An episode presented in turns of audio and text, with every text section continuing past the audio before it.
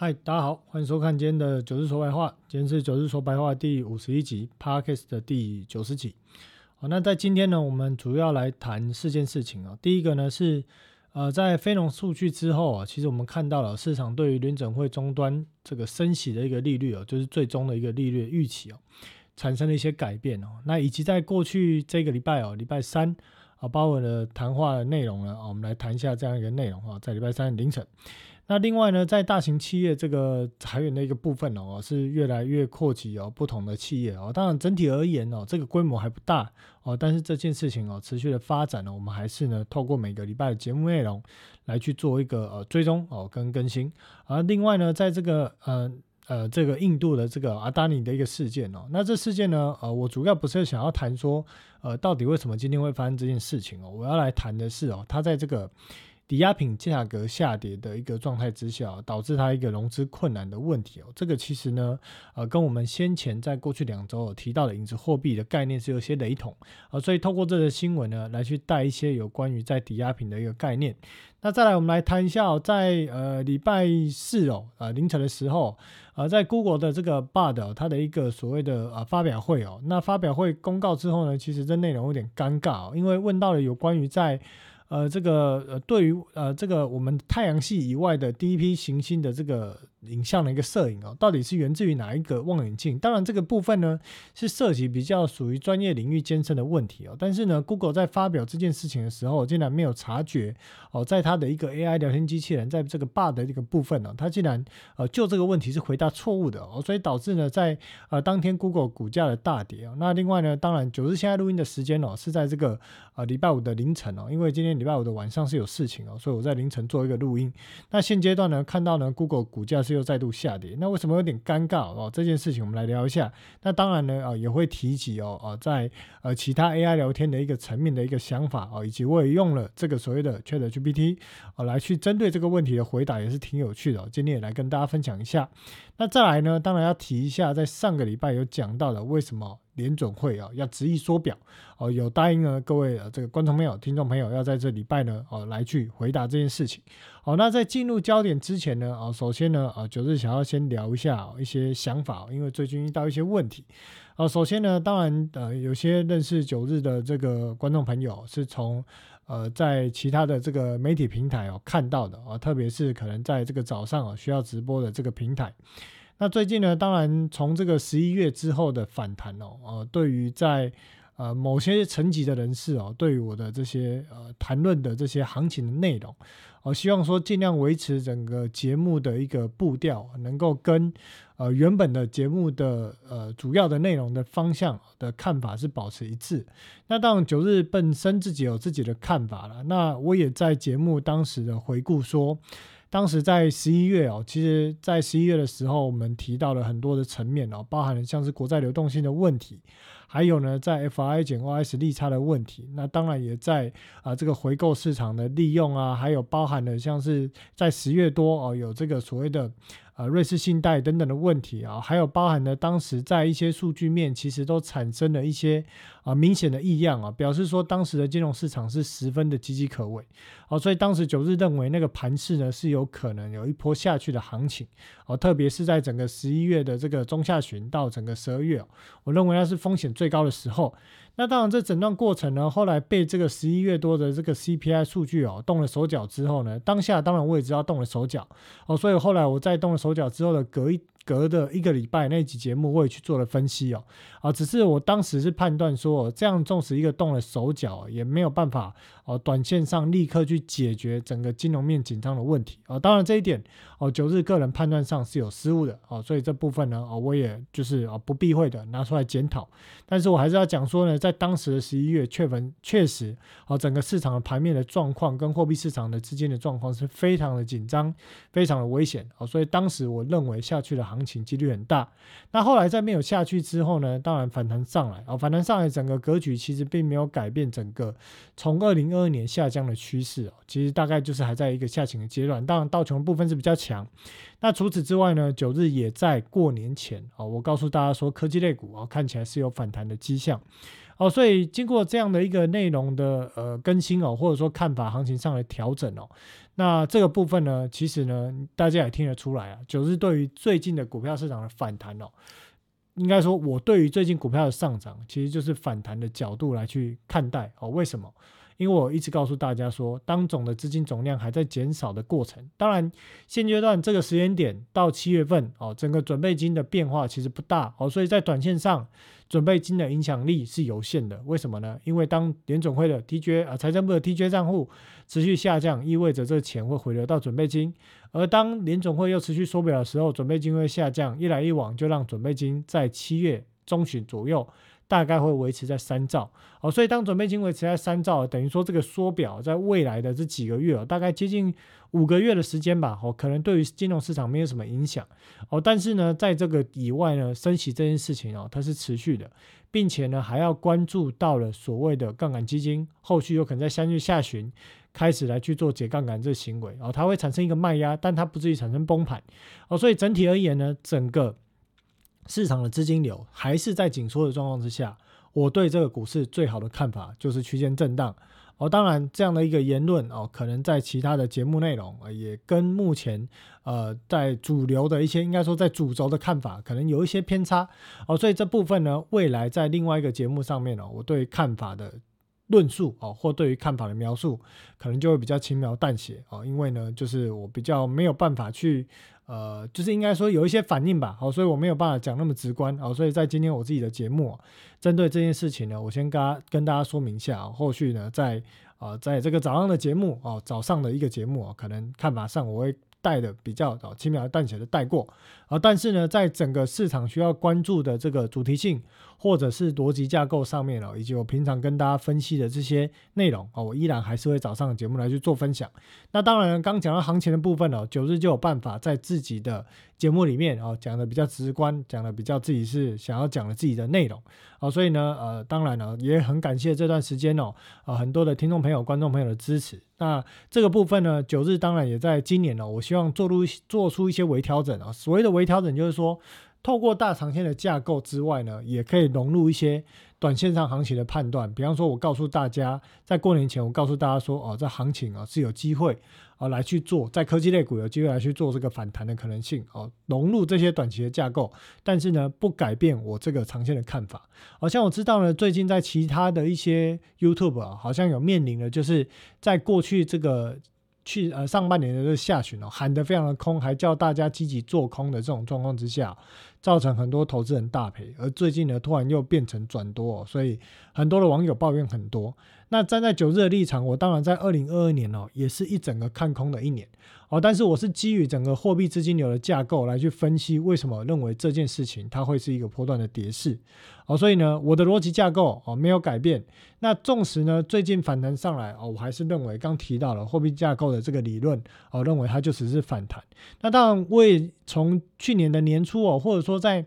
从 p a r k a s 的节目，我一直在告诉大家说，我不推荐大家去放空股票。为什么？理由很简单，空股票只能赚所谓的趴数，它并没有办法让你赚倍数。那当然，我会去建议说，你去做一些期货商品的操作嘛？其实也不会，因为这风险真的很高哦。有时候你看得准进场的点位不好哦，你光那个进场点位的不好，你可能就被撞死在里面了，跟你看得准看不准。哦，没有太大的关系哦，所以在期货的交易上呢，其实涉及了资金控管、心态上的调整，还有当然你的准确度的判断需要很高度的准确度的判断。这部分呢，九日不是每天的节目，不是无时无刻在大家身边再去分分析这个行情。我没有办法，我个人也没有办法细腻的抓到这么细的转折点，好，所以我也不会积极的告诉大家，你可以去用期货去做什么商品，不会。但是我会告诉你整个汇率大致的方向，债市的看法。哦，你如果不做债的期货，你也可以去做所谓的买公司债或买这个所谓的美国的国债，哦，这都是可以布局的哦，不局限于你一定要去做股票，因为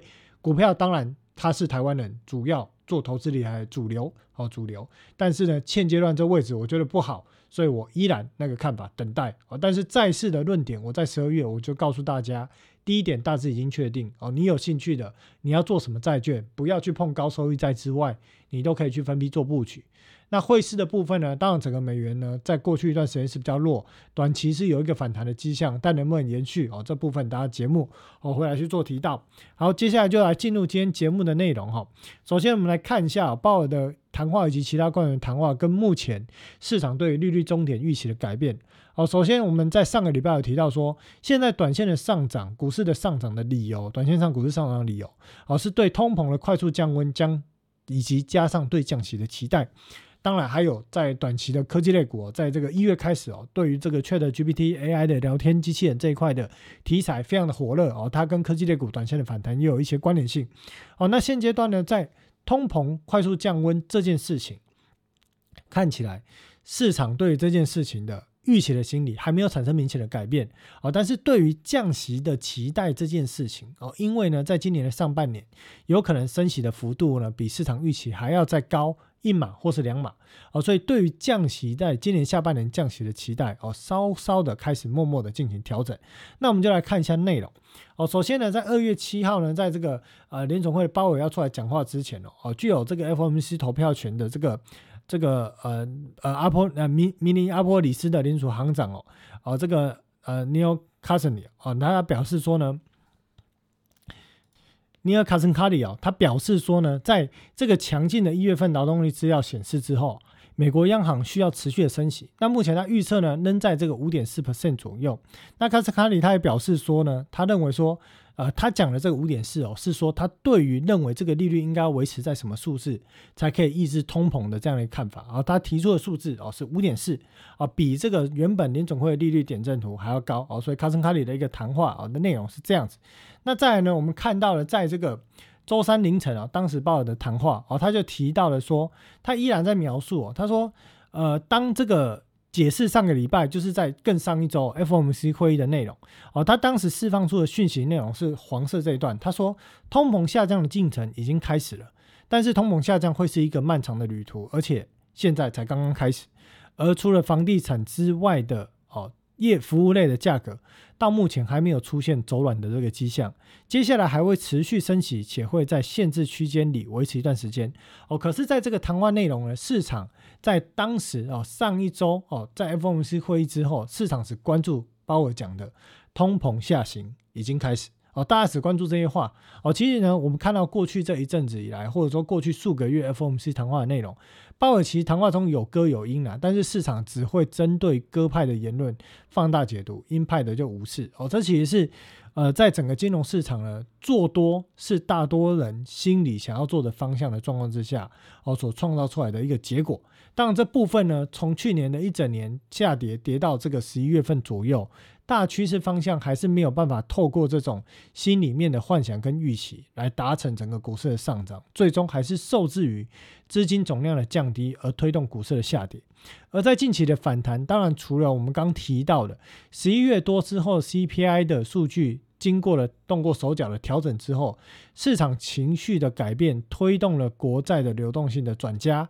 也推动了国债的买盘持续的溢注，让整个市场对于风险这件事情的淡化，推动了哦指数类哦股票指数类的反弹。那到了整个一月多左右啊，整个纳斯达克其实你看到它还是没有像道琼明显的反弹，它还是陷入一个低档横盘的震荡。但是一月中旬左右过年前哦，就是告诉大家。哦，这边呢看起来呢，哦，资金是有可能因为道琼短线上在高档震荡之后转进科技类股，后来用了所谓的 ChatGPT 哦 AI 聊天的一个题材来去进行反弹。哦，但是现阶段整体而言，你看到股市涨上来，其实呢，不论是在台股或美股，哦，我认为不论在基本面或者是资金流，这都只能说是短线市场情绪上的反应。它能不能够有效支撑这个价格持续的向上？将要视资金流量有没有持续增加，而在资金流量没有持续增加的状况之下，我就认为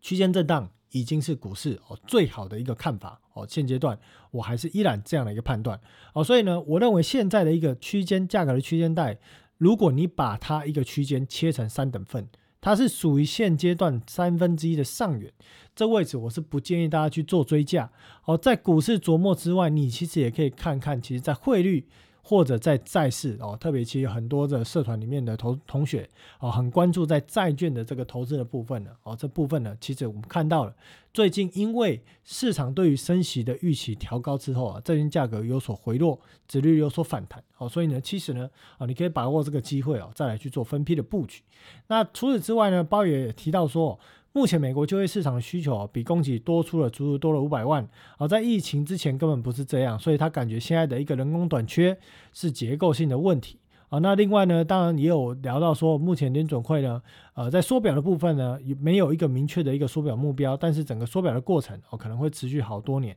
哦，至于要主动出售债券这件事，并不是联总会积极考虑的项目。哦，其实呢，你说为什么联总会不会积极考虑出售债券？很简单哦，因为如果他现阶段就把过去这些票面利率那么低的。利息成本那么低的债券来去做抛售，肯定是赔钱出售哦。所以在联总会呢，今天我们要提到了为什么他执意缩表这件事情哦，你会知道他压根的不会想要主动出售债券，因为主动出售债券，而不是等到到期的债券再出售，他必须要直接的面临债券哦这个销售上面的一个。亏损，好，所以呢，联总会并不会想要主动的来去出售债券。那另外呢，在美国这个就业市场结构性的问题哦，等下我们会用其他图表来秀一下。那再来呢，隔天之后呢，在呃，应该说一样当天的啊，礼拜三的这个晚上，哦，这个呃。这威廉姆斯哦，纽约联储的行长威廉姆斯哦，也提到了说啊，目前看起来十二月发布的点阵图啊，但是今年利率走向良好的指引哦，所以他其实其实心理目标的设定也大概是五到五点二五区间。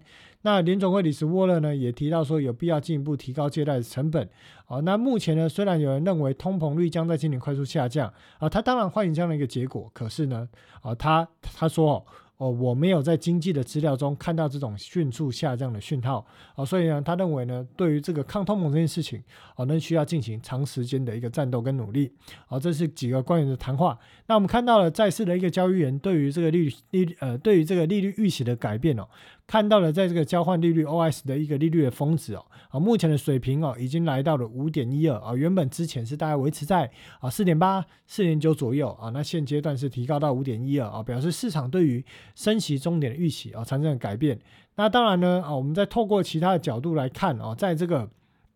所谓的市场对于利率的预期，我们先前有讲到了。啊，在上礼拜我们提到说呢，目前市场对于最终利率的预期啊，大概就是设定在四点七左右，啊，是一个比较啊，比联总会预估还比较偏低的一个一个数字啊，一个水准。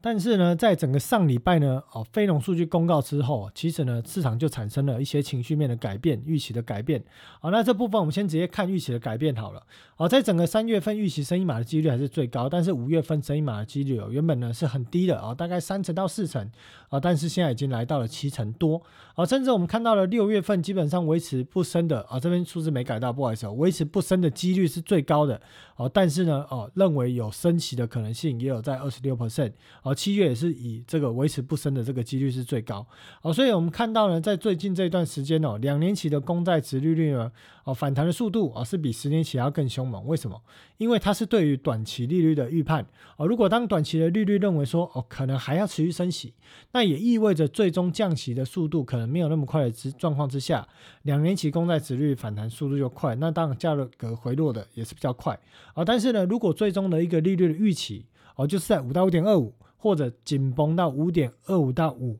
那基本上两年期公债殖利率哦，大概哦短期内也是不太可能去突破之前最高的高点，好，那可能就是进入这个方框带好的区间震荡。那十年期公债殖利率呢？当然我提到了一高会比一高低啦，因为。纵使预期短线年总会的一个升息的一个预期提高哦，以及呢可能在年末的降息没有那么快哦，但是整体而言呢，还是预期二零二四年会开始比较明显的降息哦，所以呢公十年期公债殖率的部分呢哦，甚至要突破在呃大概如果以这个我记得这是周 K 吧，好，如果你要突破在十二月左右的那个高点哦，哦其实短线上哦困难度也是非常的高了啊，那现阶段如果以这种通膨预期来讲哦，大概。嗯，可能近期的一个殖利率或价格，哦，还是维持在这区间震荡。那如果以价格来讲，当然拉回哦，就是你喜欢布局债券类的这些商品哦，那其实就是一个不错的契机哦，不错的机会。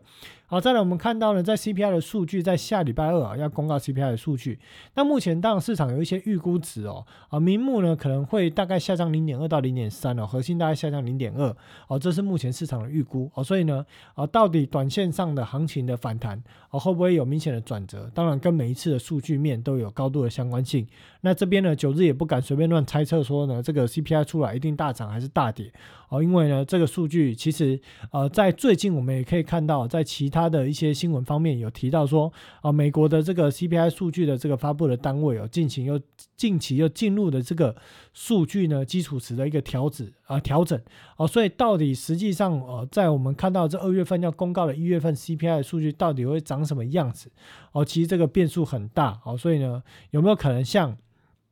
当时十一月份呢，调整出来的数据跟原本的预期值哦，差了接近零点二、零点三，这是有可能，但是还是是高还是是低哦，这真的有点难说哦，所以呢，你还是要关注哦，在礼拜二的数据表现哦。但是不论是高还是低啦，整体而言，股市这个位置哦，我个人呢，在自己的节目我就讲直观一点哦，这位置我是不建议进场积极追加了。哦，等拉回到整个三分之一的下半段，到了我会跟大家讲说，这是三分之一的下半段，哦，那位置你再去布局会是比较安全。哦，现阶段呢，我认为啊，不需要哦拿着你的钱，啊冒着风险在这边拼搏。啊，为什么呢？因为总的资金总量还是减少了，就是这么老话一句。啊，当资金流还在减少的状况之下，风险性资产就会受到压抑。哦，最好的表现就是区间震荡。哦，所以这部分呢，哦，当然啊，九日呢会持续的哦，透过不同的新闻来去呢告诉大家这样的一个观念。啊，当然在整个二月的这个下旬呢，应该会推出这个课程的内容。哦，会详细的、细部的讲解。每一个我们常提到的这些观念细节的环节，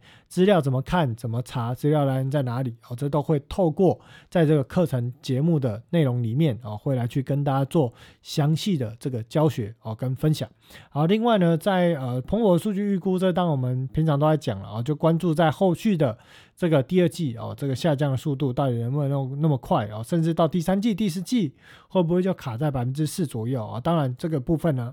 时间还长哦，之后我们再回头来讲这个部分。好，那再来呢，在核心的 CPI 刚刚提到了，目前市场预估下礼拜二公告的数据哦，有可能就在五点五啊，所以关注核心的 CPI 的一个数据。好，那在欧洲央行啊，欧洲央行的官员哦，在会议之后呢，其实呢，在本周哦，在这个德国的央行哦，以及荷兰的央行哦，其实都有出来放音。那我们现在看呢，德国央行行长讲什么好了？他说呢。呃，警告说不要低估欧元区通膨的挑战哦，表示呢需要更大幅度的升息。那他在这个周二的一个谈话里面啊，表示说呢，呃，我在看我我看来哦，未来需要更大幅度一个升息。那并且他有提到说呢，认为下个月升息两码的目的是对后续货币政策的一个坚定的承诺。而且即使如此，我也不认为三月升息之后我们的工作就完成了。啊，意思是说，他认为在三月升息之后。还有升息的条件跟空间。那另外呢，在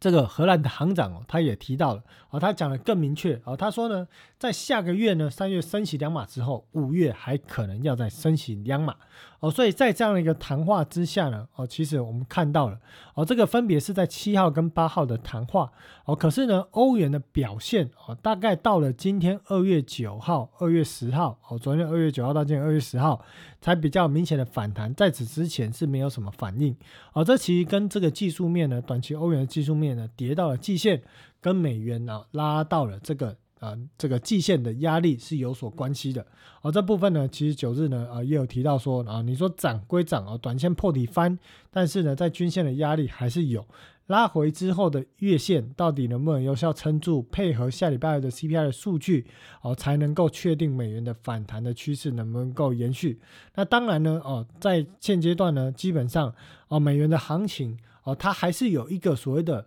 最终利率预测值的，应该说最终利率水准的差异哦，所以美元美元它会有基本的基本价值哦，可是呢，在现阶段呢，它整个技术面还是比较偏向啊震荡盘跌，还没有完全逆转这个下行的状况之下呢啊，你必须要耐心的不要去追价，等它拉回之后啊，如果你认为是有机会反弹，等拉回再寻找布局点，因为这样停损啊，你会比较好设定哦，所以呢，现阶段呢，欧洲央行。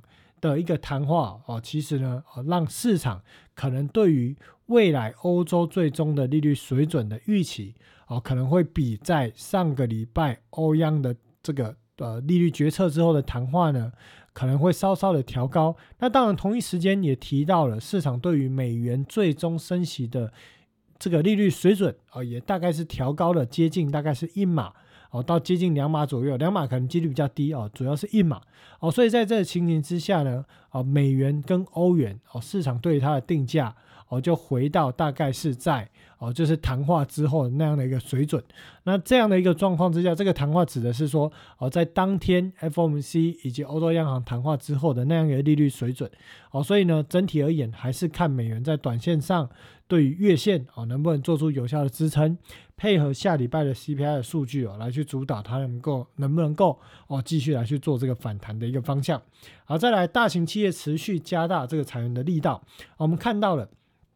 在戴尔的部分呢，哦，在这一周呃二月六号应该是呃应该是礼拜一吧，哦提到呢宣布裁员，哦将会裁员六千多人，这个大概是占。公司的呃员工人数大概是百分之五，啊，所以呢，我们看到了这几个月以来的美国科技业纷纷大型裁员，啊，同样受到 PC 市场影响的惠普，哦，这个有部分也裁员了六千多人。那 Cisco 呢，啊，IBM 啊这边也大概是裁员四千多人，哦，所以呢，其实整个美国科技业陆续都在裁员。那除此之外呢，波音呢也计划要裁员两千名人工，那呃两千名的员工。那当然他有提到说，计划要在今年再招聘一万名员工。那当然这是不同的职缺啦，哦，只是招聘这件事情还没有发生，但是裁员先发生了，哦，所以在。船产的部分啊，波音也开始进行裁员。那除此之外呢，Disney 哦，在呢呃昨天呢礼拜四哦的这个财报公告之后呢，啊当然获利表现是高于市场预期，但是也提到了要宣布裁员七千人，大概是占公司总员工人数的三 percent 左右。哦，所以我们看到呢，其实从科技类。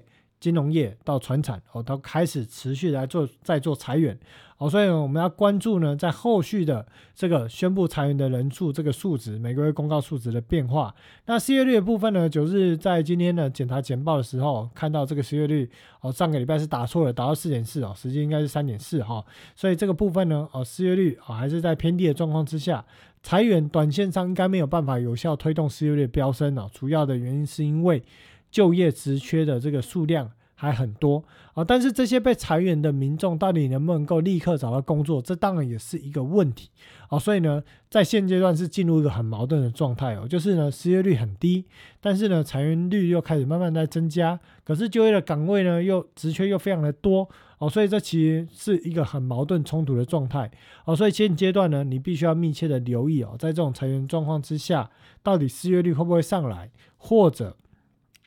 提到了哦，在这个所谓的坏账率的部分，有没有可能跳升哦？你必须要密切关注在现阶段哦这些讯息。那当然，如果哦一般的投资人可能没有办法每天盯这些资讯，那没关系啊。既然你听九日说白话节目哦，九日就会帮大家哦盯着这些资讯哦，有重要的资讯就会来在每个节目的啊每个礼拜的节目内容啊来去跟大家做分享跟报告。好，那再来我们来看呢，在呃在这个所谓的影子货币创造三只脚这部分，其实要提到的是哦。啊，阿达尼呢？最近的这个股价大跌啊，大幅的下跌。那这个部分当然在过去这几天哦，有稍稍止跌的迹象哦。可是因为这个股价的下跌哦，导致说它通过股票质押的形式，好向贷方提供更多的抵押品的这件事情哦，它现阶段没有办法再做。为什么呢？因为它股价跌的太多，它必须要针对原本这个。质押呃质押股票这部分呢，哦去提供更多的抵押品，更遑论他还要拿股票再去借新的钱，现阶段是不可能，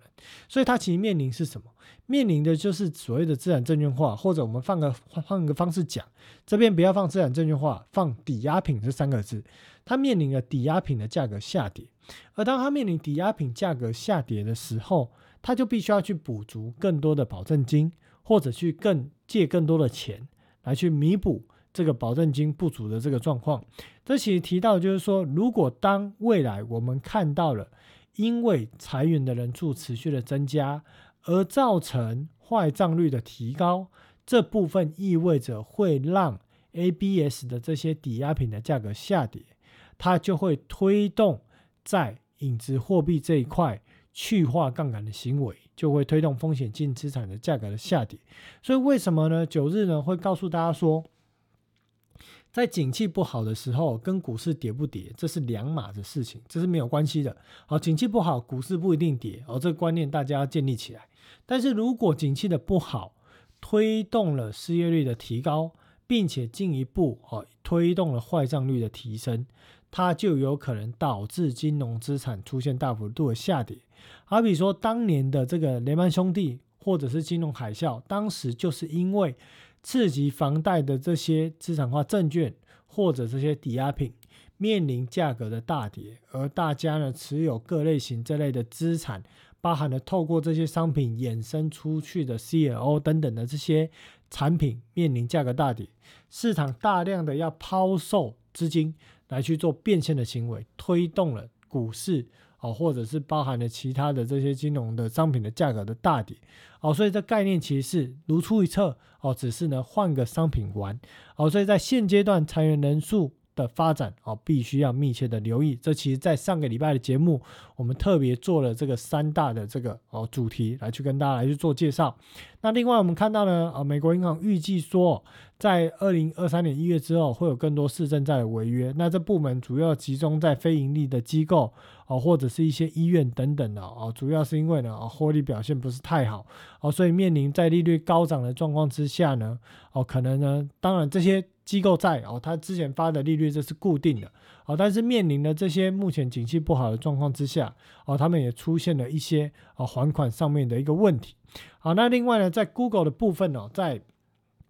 呃，礼拜三的晚上或礼拜四的凌晨哦，推出了这个新的他们的这个。AI 聊天机器人哦，叫 Bard 啊，要来去反击这个 ChatGPT 啊，结果呢啊，搞得有点尴尬哦，怎么回事？哦，首先我们先来看一下过去一周呢 Google 的反应或或它的一个反击哦。首先呢，在这个当地时间二月三号，当然新闻大概是在周末出来，哦，Google 表示说已经向这个 AI 的一个创新创公司哦，这个呃 S Tropic 啊，它投资了四亿，那这个部分呢，大概占它百分之十的股份。那这间公司呢，其实它的团队规模目前大概四十人左右，大部分成员。是参与过去的 GPT 的这个呃二代跟三代的这个模型的这个开发的这些呃开发人员哦，所以这部分呢哦，其实如果以这间公司来讲，它要去发展这个所谓的 AI 聊天机器人哦，它是有底气在的。那再呢，Google 呢在二月七号呢宣布哦推出它的一个自己的 AI 机器人啊聊天机器人叫做 Bard 哦这个聊天机器人。那这部分呢哦，它当然它有针对的就是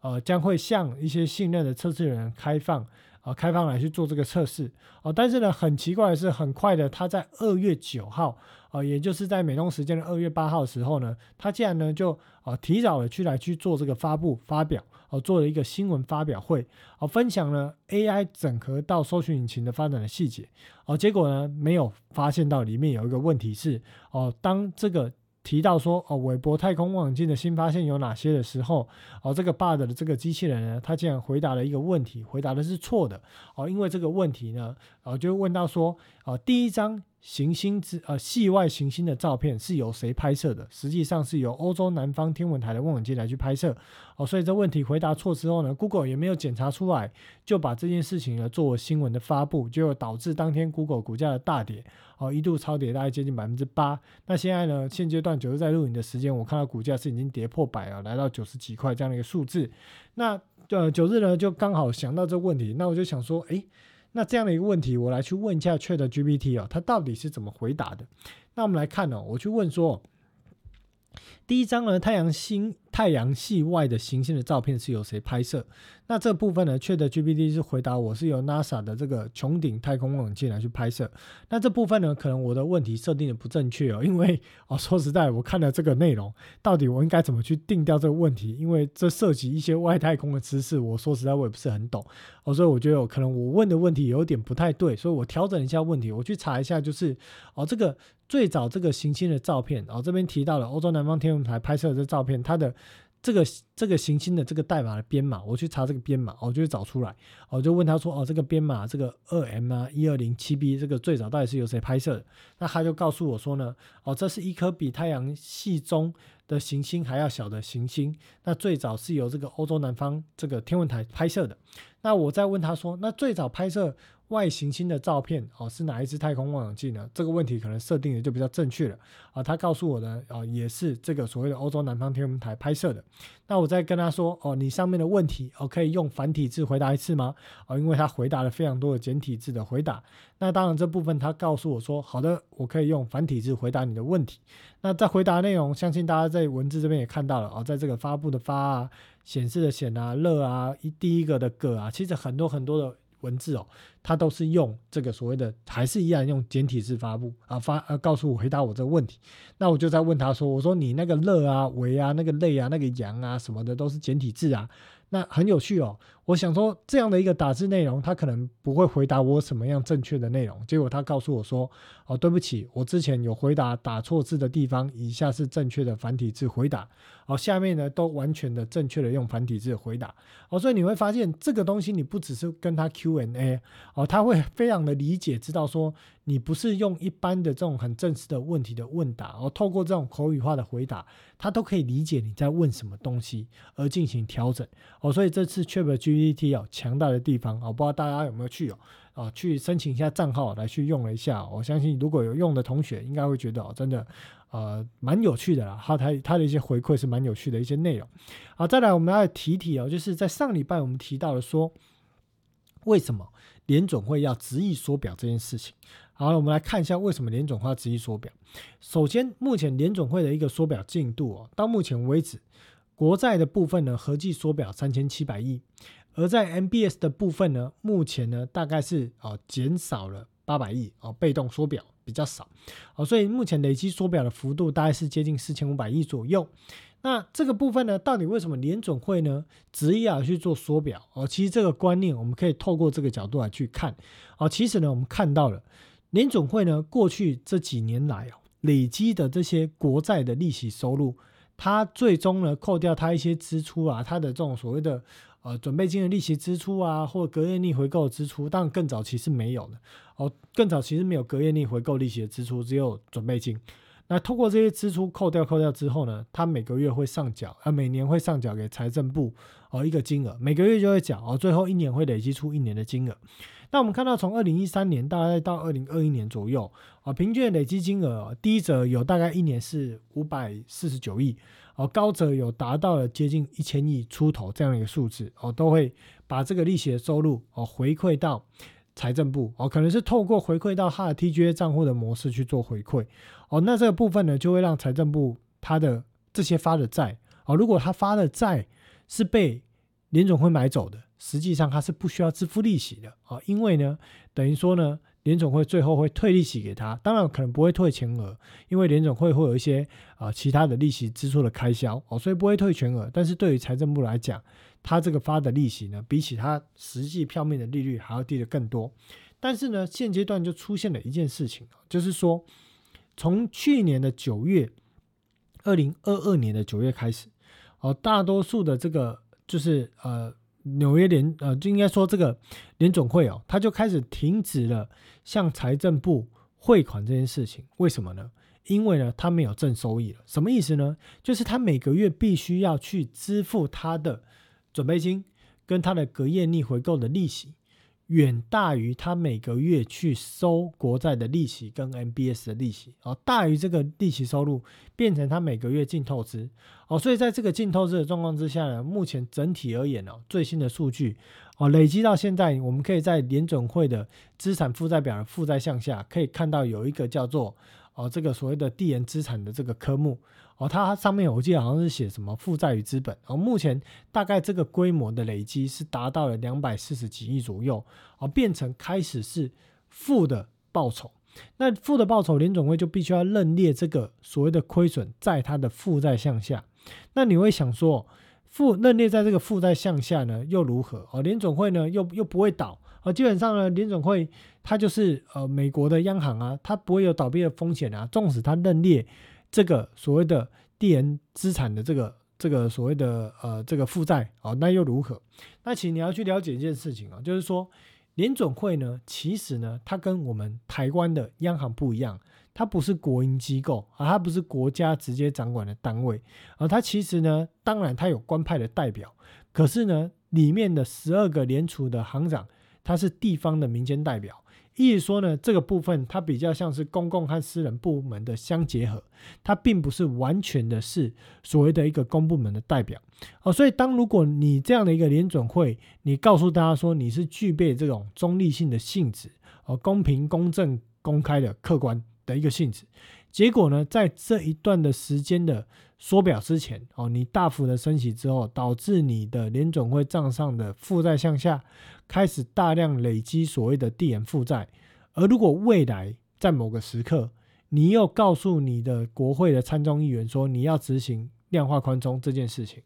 你是否会遇到所谓的政治立场上的政治不正确，或者你的信誉、你的信用会被市场大为的大打折扣？因为如果当市场发现说你不只是透过向财政部买债，这样的一个方式印钞票，你竟然还可以在你的账上无止境的累积负债，创造更多的负债，那大家就会对于联总会的公信力产生质疑。这个当然也是在美国的白宫或者是参众议院的这些官方民选的这些委员不想看到的一种状况。因为呢，当如果你联总会出现这样出现这样的一个情形，市场会对于你的信誉产生问题。联总会在做任何利率决策的时候，市场会对它产生质疑，哦，产生信用上的动摇，这可能会动摇到哦美国啊这种所谓的国债信誉呃这种发售的这种信用都有可能连带产生问题，哦，所以呢，当联总会出现这样的一个状况之下，他也深知哦，如果呢维持这么高的利率，而或者说维持这种资产负债表的规模，他一定必须要向准备金。向隔夜里回购，大量的支付这些无谓的利息开支，所以他当然希望说，在现阶段的资金泛滥的情形，尽可能透过缩表，把这些多发出去的准备金赶快收回来，免得我还要多付这些利息。所以这是为什么联总会一直执意要去缩表的这样的一个呃行为模式。为什么他要这么做？因为他如果他在不缩表，或者他缩表缩的太慢。还是呢，它这个呃，就是说哦，因为各种原因而去停止缩表，它势必会大量的去淤积它的这个递延资产的科目持续的成长。但是呢，如果有一天我们看到了在联总会在这个美国商业银行存放在联总会账上的准备金骤降，而导致整个市场的资金流出现问题的时候，那联总会也得势必放弃缩表，所以九日其实早在节目的内容很早之前，我就告诉大家一句话，我说缩表失败这是必然的结果。为什么？因为今天为什么要大量的 QE，不就是为了除了要逆去做这个所谓的直利率曲线的控制之外，不就是为了要配合财政部发债吗？因为财政部发了那么多的债，市场根本没有这么多的钱，M two 的创造也来不及。外国的这些机构或者这些政府单位，每年从二零一三年还是二零一呃，我忘记是一三年还是一几年之后，外国人占美国债务的比例快速的持续的下降。哦，所以呢，当美国的财政部要开始大发国债的时候，他找不到买家可以买。找不到买家可以买的意思是什么？也就是说，你去想象，这财政部哦，就好像是这个呃生产果菜的果农哦，他去种了非常非常多的高丽菜，然后呢，他拿到了这个大盘商哦，这个果农市场，他说哦，这个高丽菜我要卖，但是呢，在果农市场的这些盘商。他没有钱去收这么多高丽菜，他说不好意思哦，我手上可动用的资金量是有限的。那因为呢，最近因为生产太多高丽菜，我仓库还堆了很多高丽菜，我根本来不及向市场抛售，所以你又去做了那么多高丽菜，我真的吃不下。你财政部或你果农要我吃，我有义务，我一定吃。好，我就把你这高丽菜吃下来。可是吃下来之后呢，等于说让我可动用的资金我卡死的状况之下，我一级交易商我失去。造势就是替市场创造各类型，除了国债之外哦，还有公司债、机构债以及其他的这些票据。我失去了向市场创造流动性的功能，它就会产生流动性的枯竭。所以呢，在这种问题呢，它等于是死胡同状况之下，唯有你创造再去创造一个更大的大盘商来去收这些高利菜，才可以解决的问题。所以呢，找了谁？联总会跳出来说：“我来吃。”他怎么吃？他当然不是在同一个时间点跟这个这个所谓的一级交易商这个大盘商来去共竞争，他是在他之上去吃。它告诉这个大盘商说：“哦，一级交易商说，你尽可能去买高丽菜，你去买没关系，你买到高丽菜。”你过一手，我再跟你把高丽菜买回来。哦，所以呢，联总会是透过这样的方式来去执行 QE。所以现阶段你说财政部的发债量有变少吗？没有，因为举债上限一直在突破嘛。所以财政部发债还是没有变少的状况之下，意味着又在生产更多的高利菜。而你这时候你告诉你的一级交易商说：“不好意思哦，我再也不买高利菜了。你后面的高利菜你自己想办法，我要撤退了。而且呢，我仓库有很多的高利菜，我要倒出去。”麻烦呢，请你呢，就是哦，默默的、默默的吃一点，吃一点。那当然，现在联总会不是主动卖高利菜，不是主动卖债，他是等这高利菜到期了哦，自动去哦，请财政部啊把这债买回去，然后呢，财政部给联总会钱去注销哦这个多印出来的钞票啊。但是财政部还是需要这些钱呢，怎么办？他只好再去生产更多的国债、更多的高利贷来继续去卖向一级交易商。所以呢，死胡同是什么？就是财政部滥发债务，最后一定导致现阶段的造市商、一级交易商、做市商，这指的是一样的角色哦。他失去了所谓的这个资产负债表扩大的这样的一个能力，他也失去了，或者说他没有能力去能够调度那么多资金，维持这个市场的流动性，而最后一定又导致流动性的问题，而被迫导致联总会的缩表又再度的失败。好，所以这件事情的细节，当然我们透过这些文呃这些口语的论述啊，可能呃一开始没有听过的投资朋友啊同学可能不太理解，那未来九日会透过其他的模式哦，一些简报的部分哦会在呃在呃节目里面当然也会讲到啊，但是课程会讲更详细，后来去跟大家做分享。好，所以其实哦听完今天的节目，你就会理解到说为什么联总会执意缩表啊，因为没办法，他不缩表。未来它累积的电资产就这个洞只会越来越大，对它的信誉会产生问题，哦，所以呢，它必须要去积极的、持续的来去做缩表。那联总会当然也不可能暴力式缩表，主动抛债。啊这我们刚刚有提到了，你主动抛债等于是把还没有到期的债去抛出去，你一定是认列损失，因为你以前买的债。是买贵的，你的票面利率低，意味着你现在的市场的价格是低的哦，所以你这样砍一定赔钱。那你不可能大规模的砍，是因为联总会也知道市场有东西的问题，所以他也不可能大规模的砍哦。所以呢，现阶段的这个步调哦，就是联总会会维持这样的一个缩表的步调。但是当最终有一天财政部的举债上限的这个哦这这样的一个枷锁被解开之后，就是说啊通过了，你可以举更多债的状况之下，那。这个时候，到时候你就会看到 TGA 的账户迅速的拉升，准备金迅速的骤降，在那一刻，基本上市场有很高的概率会在产生流动性的问题。但，这流动性不代表必然崩盘，但是这流动性到联总会出来停止缩表拯救，它会有时间上的递延性，所以一定会对风险性资产或金融市场产生动荡。当然，那个阶段，我认为如果产生了动荡，导致股价可能跌破区间的下缘，它都是一个很好进场的时机点。因为呢，未来的通膨会随着机器逐步的下降，而在二零二四年，美国也要总统大选了，所以呢，我们耐心的等待啊，股市修正到你切割成三段三分之一的下缘的时刻。再来去进行布局哦，我认为还是会是比较安全的一个时间点哦。那基本上呢，今天的节目呢，哦，大概呢，哦，主要主题都谈到了国债流动性，还有十年期减收拔利率这部分，我们后续会持续的哦关注。那其他数据的扫描呢，标普百指数呢，上礼拜我们提到了哦，突破了这个。在过去一年的下降趋势之后，近期有可能就转为一个箱型震荡的整理，好，所以呢，压力的部分呢，啊，其实也秀给大家看了啊，基本上它是处于目前你切三分之一上缘的位置啊，九日的看法啊是这样子，当然不必然正确，哦，但是呢，哦，我身为一个哦分析人员，或我今天要出来做频道，我就是会勇敢的讲我的看法，哦，不会只是讲一件故事，讲个新闻就带过去，还是讲说市场的谁又讲了什么，哦，我觉得。那个可能都是比较分享资讯的部分了，但是对于大家去呃做不同的角度的思考啊，或者去建构自己的思考模式，可能帮助是比较有限啊，所以我个人还是比较喜欢自己目前的节目风格。好，那另外呢，道琼当然目前是在上缘啊，目前我认为现阶段哦还是会横在这里来去做震荡整理。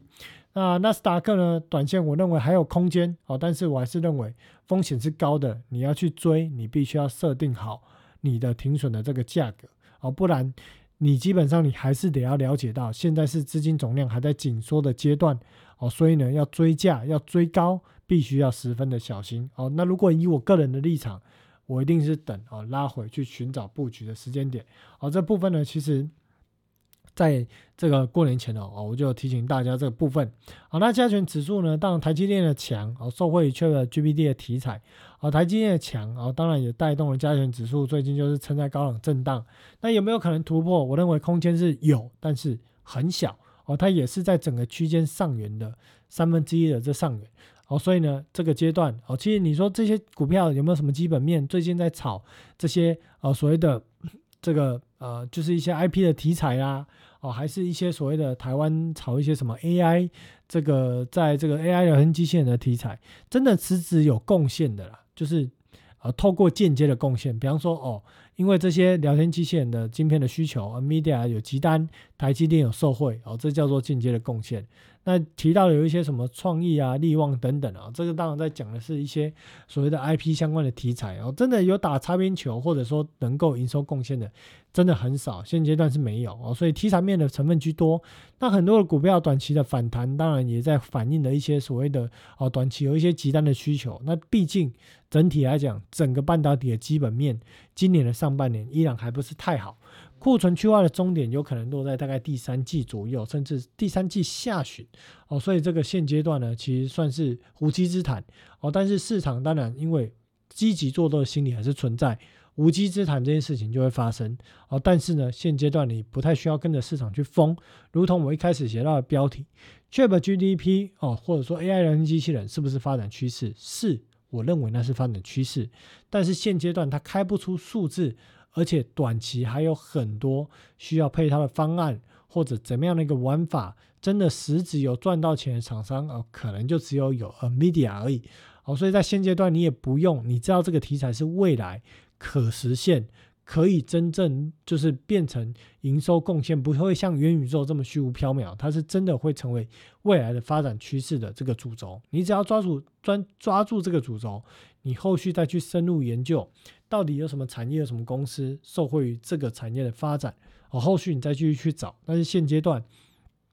真的有营收贡献的公司真的不多，所以不用去封。哦，短线上还是等拉回到整个区间三分之一的下缘，哦，再来去寻找布局的机会。我认为还是比较安全。那台币的汇率呢？当然最近美元哦反弹，台币当然是转贬。那台币有没有机会继续贬？这当然也跟美国股票市场的修正，还有美元上涨的幅度有关。那现阶段你说美股要什么重大的大跌哦？当然，呃，CPI 的数据是一个点呐。那再来可能就要看到大概三月份左右哦，那个时间点哦，事件的一个变数会比较多，因为三月初还有非农的数据哦，所以呢，在短线上呃要期许美股有快速的大跌，我认为是不太可能。拉回会有啊，但是要快速的大跌概率不高哦，因为短线上资金流没有想不到有什么明显的冲击的时间点哦。但是呢，在这个部分呢，美元刚提到了哦，最近已经做了一个技术面的低档的打底啊，到底拉回月线能不能够撑哦？关注下礼拜二的数据啊，如果有撑有上去，那当然台币短线上啊这个贬值的趋势就会产生。